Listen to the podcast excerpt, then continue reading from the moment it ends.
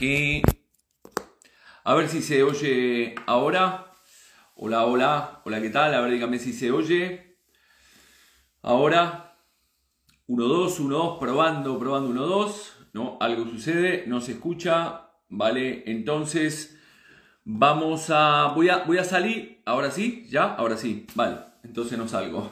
Entonces, mientras vamos sumando a la gente. Este.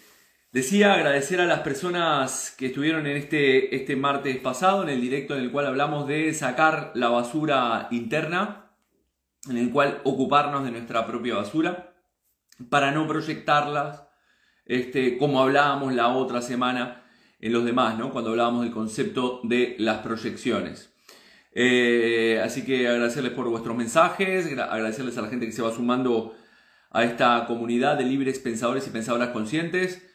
Como digo, espera, vamos a esperar a, Raúl que se conecte, a ver si se conecta. Mientras tanto, vamos hablando a ver de dónde, dónde estamos, a ver la gente que está aquí.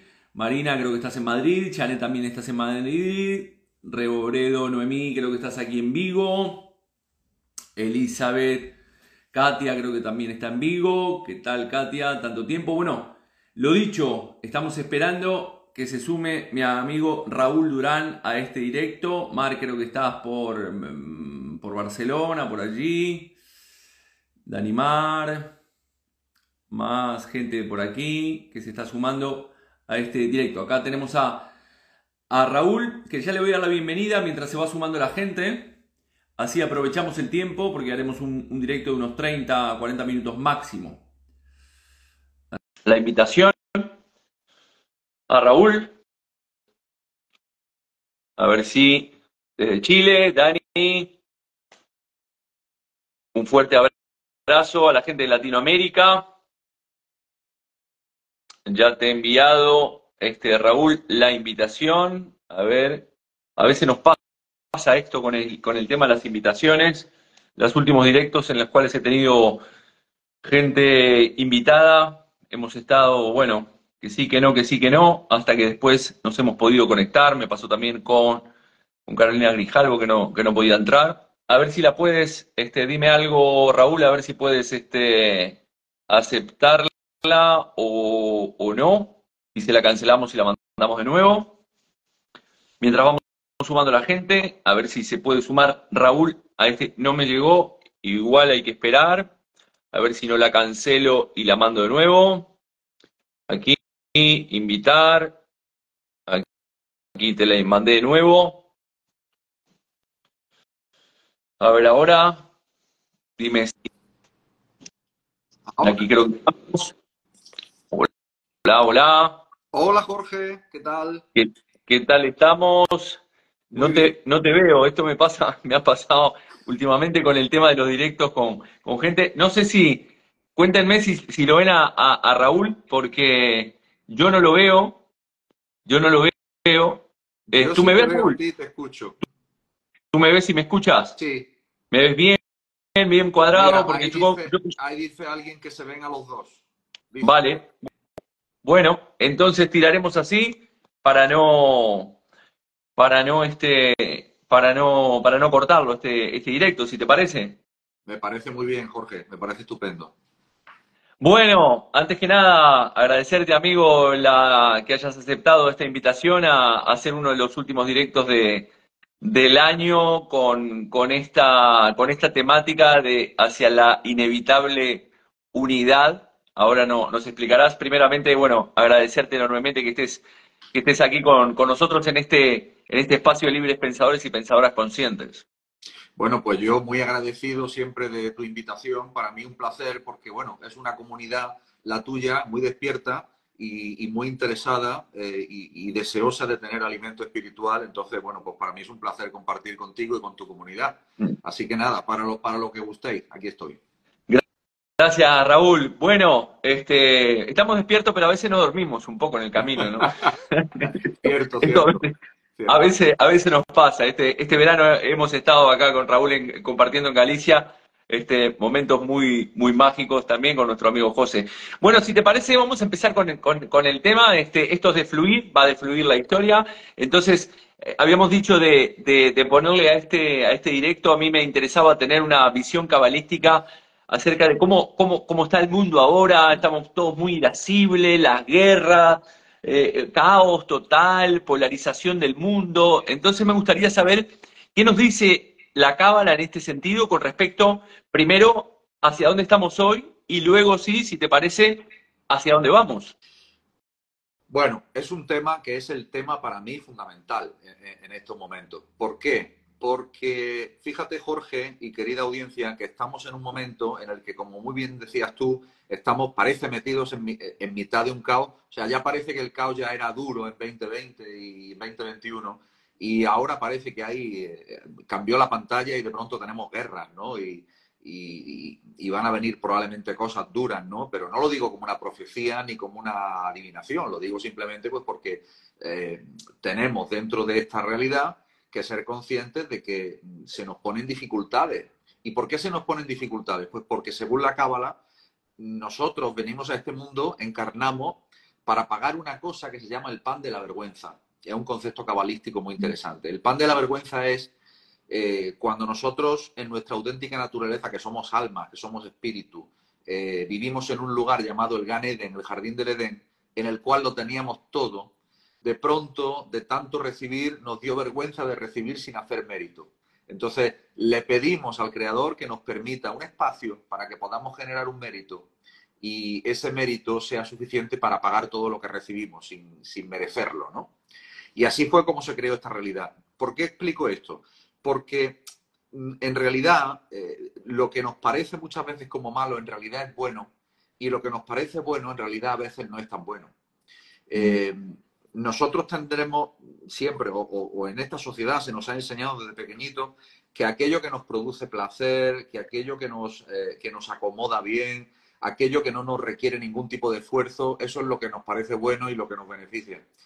Y sin embargo, lo que dice la Cábala es que nosotros estamos aquí para eh, librar una batalla, entre comillas los de batalla, con nuestras propias dificultades interiores, es decir, con aquello que vemos en el mundo que nos disgusta y entonces yo veo una guerra y, saco un juicio de lo que es la guerra y, entonces aquello todo hace una movilización de energías en mí que yo al final tengo que decir, bueno, eh, yo estoy visualizando esto, esta guerra, pero si yo estoy visualizando esta guerra es porque la guerra es un reflejo de la humanidad de una manera u otra, ¿no?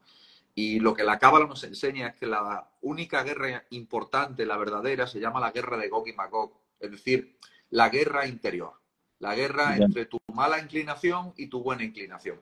Y a mí lo que me gusta siempre explicar, y no es fácil de asumir, ¿eh? porque es fácil distraerse, yo lo entiendo, pero yo por eso insisto mucho en que lo importante es fijarte en cuál es tu propia evolución personal, en cuál es cuáles son las rectificaciones de tu carácter que tienes que hacer para poder alcanzar tu excelencia, tu máxima, pues como decís en el coach, ¿no? Eh, tu, mejor versión, ¿no?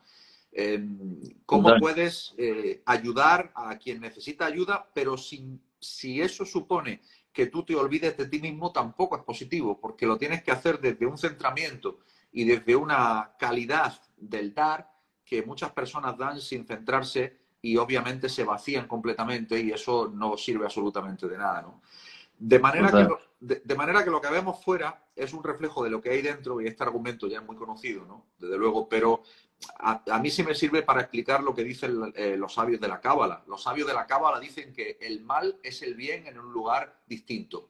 Eh, mm. Cuando nosotros estamos eh, viviendo algo que nos parece que es el mal, que el mal nos acecha, que el mal nos hace tropezar, que en las pequeñas cosas, ¿eh? fíjate, eh, en una conversación con amigos, de pronto te das cuenta que estuviste hablando mal de alguien, eso, eso ya es un cortocircuito, ya está mal. Eh, en pequeñas cosas, o en aquellos que en las grandes guerras organizan las grandes guerras, las grandes cosas. Tanto en las pequeñas cosas como en las grandes cosas, en realidad, la toma de conciencia, que siempre viene a posteriori, porque el entrenamiento no acaba nunca, de que uno tiene la obligación de domar sus primeros instintos, y, el, y sabes tú que el músculo más fácil de mover siempre es la, la lengua, ¿no? Es más fácil de mover, ¿eh? Este, lo mueve uno, habla y, luego no veas para, para, retractarse de lo que uno dijo, porque lo que está dicho quedó dicho. Mm. Ahora ya se puede uno retractar. Entonces, tenemos que, mm, hacer esa gimnasia espiritual que nos aprenda, que nos haga aprender, mejor dicho, a refrenar eh, lo que en la cábala se dice el primer hijo, el primogénito. En la cábala el primogénito no, se le llama al primer hijo en realidad, eso es un código. En la cábala cuando se habla de la historia de, de, Jacob y de Esab, su hermano, hijo de Isaac, el primogénito era Esab y el, y el segundo hijo era Jacob, y se dice que la bendición caerá sobre el segundo hijo. Entonces todo el mundo cree que es que le cae a Jacob porque Jacob era, más buena persona, era, era el más iluminado. Pero en realidad es un código. Lo que quiere decir es que la bendición cae no sobre el primer instinto que tú tienes, que no puedes reprimir cuando ves algo, sino sobre la reflexión que hace y luego eh, eh, pues la expresión de lo que sea que hace. Es decir, cuando te permites una reflexión acerca de lo que ves. Mira, te voy a poner un ejemplo que me va a entender todo el mundo. Hace no mucho tiempo eh, yo he vivido en primera persona eh, eh, un conflicto, un, relativo conflicto, ¿no? Con, otra persona y con un grupo de personas atláteres, ¿no? Entonces yo he hecho una... esta persona ha cometido una falta grave, yo le he dicho lo que era, una falta grave conmigo, ¿no? Yo se lo he dicho en privado, digo, mira, yo creo que esto está mal, rectifica esto, tal. Y esa persona lo que ha hecho ha sido difundir en un grupo, en un grupo la conversación privada nuestra. ¿Te das cuenta? Mm. Eh, claro, ya cuando lo difunden, sin permiso mío, por supuesto, cuando ya eso sale en el grupo, en un grupo, ya todo el mundo opina y todo, y todo el mundo saca sus conclusiones. Total. Pero además lo más grave es que todo el mundo saca sus conclusiones sin escuchar a la otra parte. Sí, sí, y sin saber cómo, cómo, cómo es el contexto de la comunicación, la motivación de, los, de, las, de las partes, nada, Correcto. nada. ¿Por qué pongo este ejemplo? Pues por justo por lo que estaba diciendo, porque ahí se demostró que lo que estaba saliendo era el primogénito, el primer instinto, la primera impresión. Ahí todo el mundo opinó mm, sin pensar, oye, yo no tengo la otra versión, la versión de la otra parte, ¿cómo voy a opinar? No, no. Así funcionamos muchas veces, Jorge. Es muy triste. Y, lo cierto es que las personas que nos llamamos eh, personas con inquietudes, o si quieres, personas con, con inquietudes espirituales, eh, es muy fácil que se nos olvide por el camino la espiritualidad y se nos vaya por, por las esquinas en el momento en el que eh, se nos toca alguno de los puntos que, nos hacen olvidarnos. ¿Qué quiero decir con esto? ¿Qué quiero decir con esto? Que lo que quiero decir es que el entrenamiento es diario, es diario, todos los días, todos los días. Desde que te levantas por la mañana, dicen los cabalistas, desde que te levantas por la mañana es un día nuevo, es un mundo nuevo. Y por lo tanto es como si empezaras de cero no vale de nada lo que hiciste el día anterior, ¿vale? Si, si te has comportado bien, obviamente, y si has hecho méritos, porque tus méritos cuentan, pero no vale de nada en el sentido de que en el día nuevo lo más fácil es que se te olvide todo. sí, no es, no es acumulable. Claro, bueno. Algo queda, pero no es acumulable. Son acumulables, efectivamente, como tú bien dices, los méritos, ¿verdad? Pero lo que no es acumulable, mm. no vas a acordar y vas a estar pendiente porque uno tiene muchas dimensiones en la vida, muchos estímulos, para que no te vuelva a suceder otra vez. ¿no? El famoso dicho, el hombre es el único animal que tropieza dos veces con la misma piedra. ¿no? Así que a eso... Totalmente, totalmente. Sí. Sí, acá, eh, bueno, lo, que dice, ¿no? Al final, como dice el dicho también, eh, ni el bueno es tan bueno ni el malo es tan, tan malo como, como dicen, porque al final ese, lo malo y lo bueno ya sabemos que es parte de, de esas polaridades en las cuales vivimos y que, y que vivirás lo malo como malo según tu interpretación de, la historia. Pero en esa estamos. Yo creo que eh, el otro día hablaba, también hablaba con un amigo este, acerca de, esto que dice, ¿no? De que el trabajo al final es un trabajo de, día a día, es un estilo de, eh, yo creo que el desarrollo personal o, los que estamos en este camino de, tratar de, despertar la, nuestra conciencia o por lo menos ampliarla un poquito más de lo que, de lo que la tenemos, eh, e, es algo que es un ejercicio, como decía Jun, en el proceso de individuación para, para toda tu vida, ¿no? Y todos los días tenemos que poner esa conciencia porque es muy fácil que entremos en ese primogénito, ¿no? De, responder con el primer instinto. Yo el primero de encontrarme eh, que estoy hablando de, o, dando consejos a, a, alguien y después soy el primero en, en, fallar eso mismo, ¿no? Como decía Jesucristo, también haz lo que yo digo, pero no lo que yo hago. Y es ahí donde nos tenemos que observar. Completamente de acuerdo, Jorge. Yo también, yo también entono el mea culpa. Es decir, aquí, mientras que estamos encarnados en un cuerpo, lo que manda, sobre todo, es la inteligencia del cuerpo, que es la que nos lleva a tener el primer instinto. Aquí, por eso todas las enseñanzas cabalísticas van con esa misma, con ese mismo enfoque, que es dominar la inteligencia del cuerpo. Y para dominar la inteligencia del cuerpo, lo que la cábala nos dice es que hay que alimentar el alma para que el alma sea fuerte, lo suficientemente fuerte como para dominar totalmente la inteligencia del cuerpo. Claro, esto dicho parece una cosa muy fácil, hacerlo no lo es tanto porque eh, uno requiere de, en fin, de una capacidad de concentración, de una capacidad de atención continua en todos los aspectos de la vida, en todo lo que hace. Fíjate que de pronto puedes recibir una llamada que te saca de, tu zona, ¿no? Eh, total. claro, eh, porque te comunican cualquier noticia que de pronto y te arrastra y te olvidaste completamente de la persona que era hace 10 minutos. Total, total, totalmente te encontrás puteando ahí. De... Exacto. Entonces, pero, pero por, qué decía, por qué le pusimos el título de Hacia la inevitable unidad?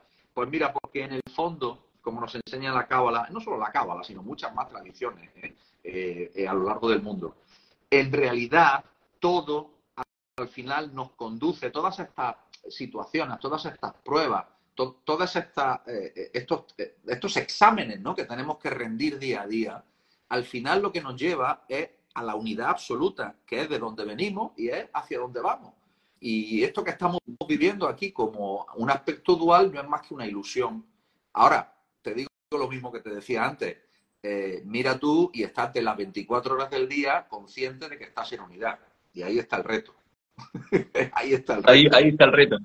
Sí, el otro día escuchaba también, eh, no, recuerdo quién, este, aquí en, bueno, en Instagram, que hablaba de, la importancia de que mientras nos identifiquemos o el ego se identifique con este cuerpo, eh, con este cuerpo físico o con la materia, al final no tenemos un, libre albedrío, ¿no? Bueno, te escuché en algún directo hablar del libre albedrío. No tendríamos un libre albedrío salvo que nos podamos conectar con, ese, con, con esa parte espiritual o con nuestro yo superior que nos permita poder entender de que las decisiones las tomamos con otro, en otro desde dónde, ¿no? Y desde otra, desde otra visión de, conciencia que no está ligada a las cosas materiales de creencias o la creencia o el pensamiento me va a llevar a tomar a, tener miedo de perder este trabajo, de perder esta pareja, de perder y al final el, el trabajo entiendo que es hacia esa espiritualidad donde todos podemos al final decidir realmente desde nuestro propio ser. Totalmente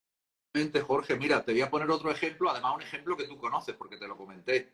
Eh, tú sabes que teníamos previsto vernos hace unos meses y tuvimos que cancelar porque eh, sufrí una inundación. Aquí llovió muchísimo en mi casa, en la zona donde yo vivo, y bueno, sufrimos una inundación en la parte de abajo del garaje y demás.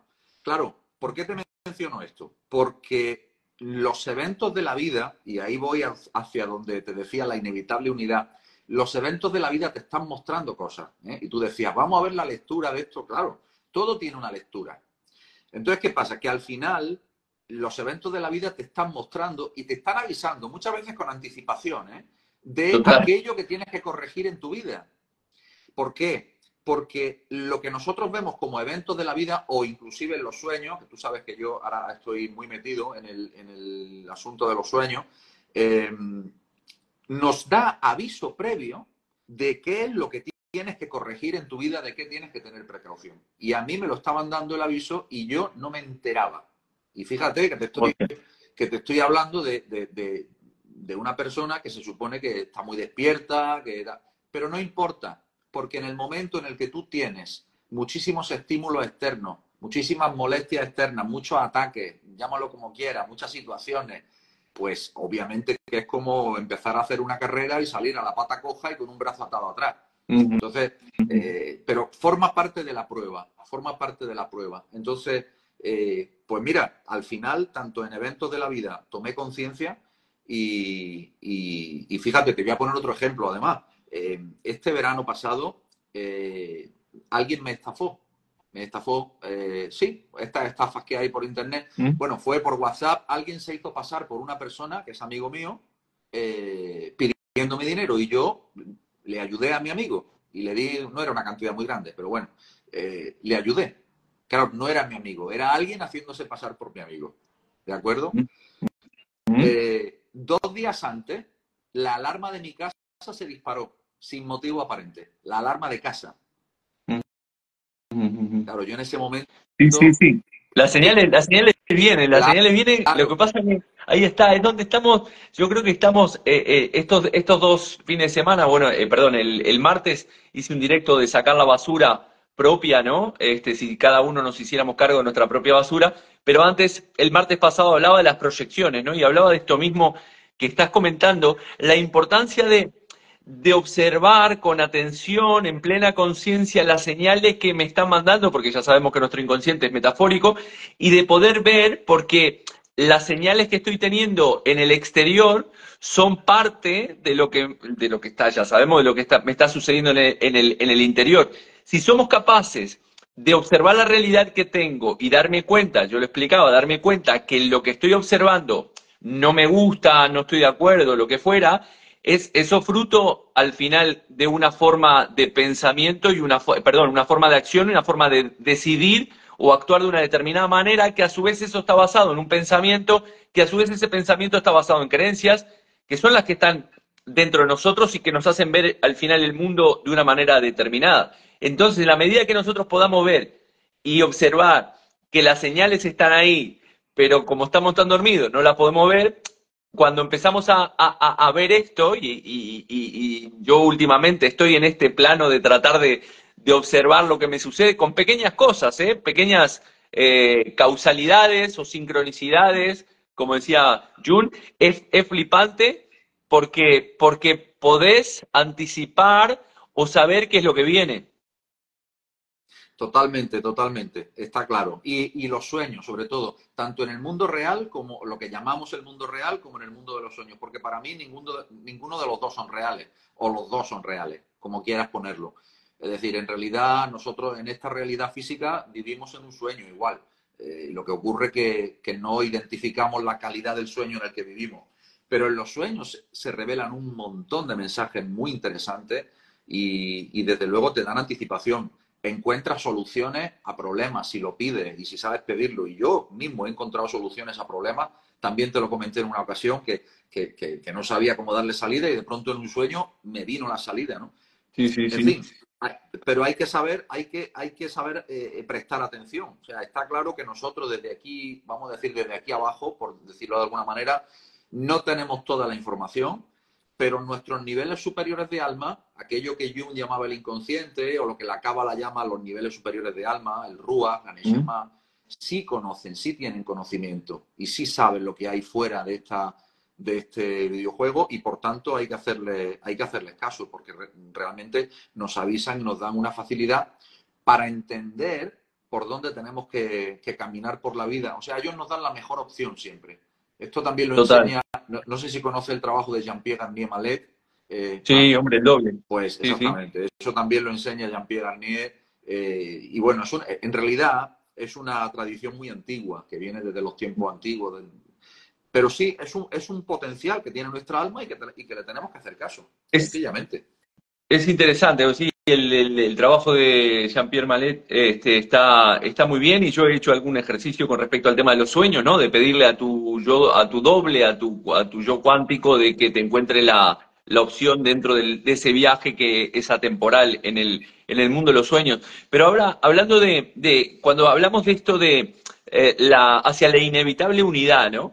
Cuando nos ponemos a pensar como humanidad, es decir, eh, ¿hasta cuándo nosotros como humanidad, tú consideras que seguiremos este trabajo interior hasta poder llegar a, entendernos o a, poder entender esta, esta cosmovisión o esta forma de entender la vida en el cual nos damos cuenta que, o nos tendríamos que dar cuenta que estamos continuamente proyectando? Evidentemente, el trabajo personal es de toda la vida, pero como humanidad. Mira, como humanidad, lo que nos enseña la Cábala es que vivimos dentro de una realidad que tiene fecha de caducidad tiene principio y tiene final. Eso nos enseña la cábala. Eh, el principio fue al, principio de los tiempos, cuando se genera eh, la humanidad, cuando se genera Adán, el hombre Adán, y el final es en el año 6000 de la cuenta. Es decir, ahora mismo en el calendario hebreo, para que nos hagamos una idea, estamos en el 5784. Pues hay un calendario de 6000 años y ni un año más. Entonces tú me dices hasta cuándo, pues yo te digo que según el calendario hebreo, eh, el final del juego está en el año 6000, que es lo que se llama el Shabbat cósmico, porque todo tiene una correlación con los días de la semana. tenemos grupos de mil años, que cada grupo de mil años se equipara a un día de la semana, y llega el sábado, que es el día, el día séptimo. Y el séptimo, ¿sabes? El séptimo descansó.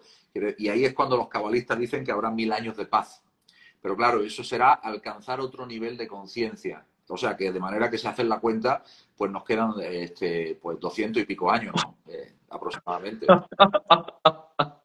o sea que estamos, estamos un poco jodidos. O sea, no lo, no lo veremos nosotros, ¿no? Como dicen en Portugal, estamos tramados.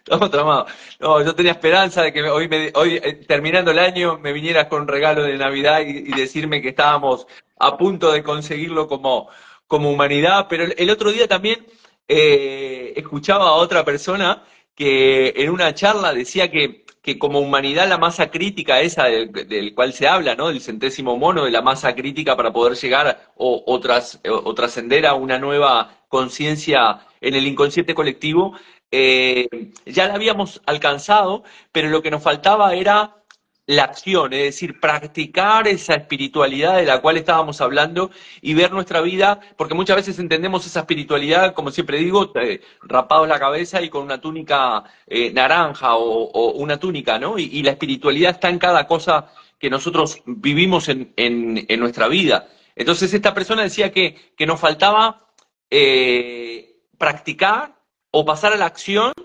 de esa espiritualidad y vivirla de forma más proactiva. ¿Coincidís con este concepto? Completamente. En la Cábala se le llama bajar Keter a Malhut, pero es lo mismo. Eh, estoy completamente de acuerdo y esa era la, la, parte que te quería rematar ahora, digamos, de del argumento que te di antes, porque dice, bueno, me esperaba un regalo y, me vienes con que el mundo se acaba en, en 200 y pico años. No, fíjate eh, es que la parte individual es fundamental, Jorge. Yo por eso quiero, hacerla, quiero hacer el, inciso aquí y quiero hacer hincapié.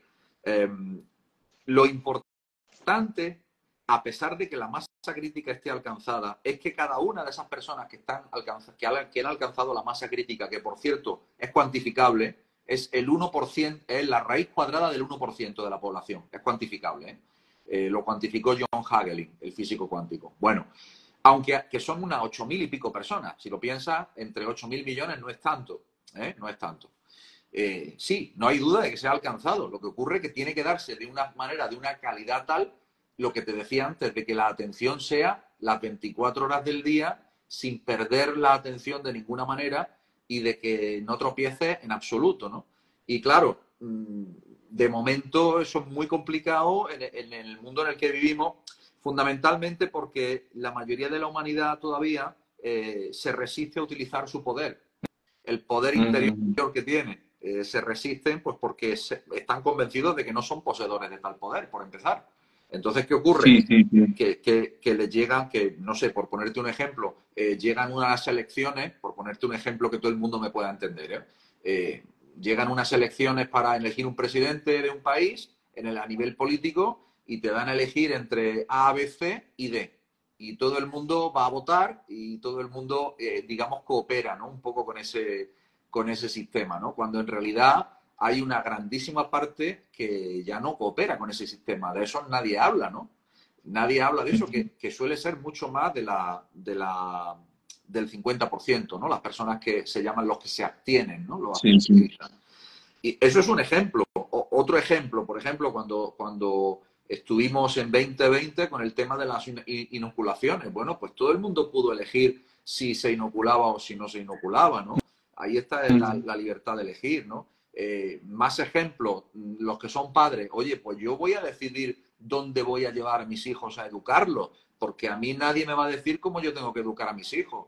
Eh, pues todo, al final es ejercer una soberanía. Está escrito en el Evangelio eh, de San Marcos Dice, di quién eres y reclama tu herencia. Y lo que nos falta no es decir quiénes somos, es reclamar nuestra herencia. porque ya hemos dicho que somos. Hay que reclamar nuestra herencia y hay que, digamos, hacer valer el poder que por derecho divino tenemos y que no nos creemos que tenemos. Y ese es el gran, ese es el gran paso único que hay que dar ya definitivamente. Es decir, en el, ámbito del coaching, vosotros decir salir de la, de la, zona de confort, estoy completamente de acuerdo. Nosotros cuando tenemos que salir de la zona de confort y, tenemos que enfrentar retos, es más, evitamos los retos. Y yo os digo, no evitemos los retos, vayamos hacia los retos. Exacto, exacto. Porque, porque pasa que, bueno, el miedo ahí es donde se dispara, ¿no? El miedo, se disparan un montón de, emociones que nos paralizan por fruto de que no nos conocemos eh, no sabemos hasta dónde podemos llegar, no, no, no, sabemos este, muchas cosas y evidentemente el salir de esa zona de confort nos produce incertidumbre y no tenemos, ah, muchas veces la gente o piensa que no tiene las herramientas o que no va a poder ser capaz de afrontar ese tipo de retos. Así es, pero hay que atreverse, hay que atreverse pase lo que pase. Es decir, eh, la, la, valentía no es no tener miedo. El que es valiente no es que no tiene miedo, tiene miedo, porque si no tuviera miedo sería un loco. Pero va con el miedo y todo, va y lo hace. Y muchas veces, la, y muchas veces la vida te va a poner en la situación en la que sí o sí vas a tener que hacer ciertas cosas, aunque tú quieras evitarlas. Entonces yo digo, es mucho mejor vivir una vida significativa, con significado, en el que seas tú quien participe en la elección de tus pruebas y que esas pruebas te lleven a, esa inevitable unidad finalmente, que no deja de ser otra cosa que la unidad de conciencia, no la unidad física, porque en lo físico todo es dual, pero la parte nuestra de conciencia, ahí es donde tenemos que demostrar que sí que estamos unidos en conciencia. Total, totalmente de acuerdo. Bueno, Raúl, este, no sé con, con qué nos podemos despedir para darle un poquito de esperanza aquellas personas que nos están escuchando ahora y que nos escucharán luego en diferido para terminar el año, empezar el 2024 con esa nueva conciencia, ¿qué le podemos decir yo a la gente? mira, yo les deseo, os deseo a todos los que me escucháis, nos deseo a todos, me incluyo a mí, que tomemos decisiones significativas en nuestra vida, que, que tengamos la valentía de tomar nuestras propias decisiones porque Dios, el Creador, nos dio un cerebro para usarlo y para saber qué es lo que queremos hacer y qué es lo que no queremos hacer, con, qué queremos cooperar, qué tipo de mundo queremos crear y qué tipo, de, qué tipo de mundo no queremos crear. Entonces, tomemos nuestras decisiones, seamos valientes, digamos no cuando hay que decir no y digamos sí cuando hay que decir sí. Nada más que eso. Totalmente de acuerdo. Yo, si me permites, agregaría tomar, tomar esas decisiones también. Este, como dijiste, de forma valiente y con un desde dónde, eh, desde esa espiritualidad de la cual hablábamos, ¿no? No, no desde el miedo, no desde, sino sabiendo que, que esas decisiones que tomamos nos van, a, nos van a enseñar parte de ese camino y parte de nosotros mismos y ir corrigiendo de a poquito sin flagelarnos para poder este, avanzar. Te agradezco enormemente, Raúl. Eh, tu tiempo y esperamos vernos pronto o por allí donde estás, en Portugal, o por aquí en, Galicia y seguir compartiendo estos momentos y estas charlas enriquecedoras que, nos llenan el alma. Muchísimas gracias, Jorge. Te agradezco mucho la invitación. Eh, sabes que para mí es un placer compartir contigo, con tu comunidad. Y lo dicho, nos vemos muy pronto, si Dios quiere. Y os deseo, te deseo a ti, deseo a tu audiencia, una feliz entrada de año eh, un feliz, una feliz renovación de ciclo y que tengáis muchísimas bendiciones en vuestra vida. Un fuerte abrazo, Raúl. Gracias a todos y a todas quienes estuvieron por allí. Este directo quedará grabado en la medida de lo posible, si puedo. Perdón por, la, por los inconvenientes técnicos, pero nos vemos pronto. Gracias. Chau, chao.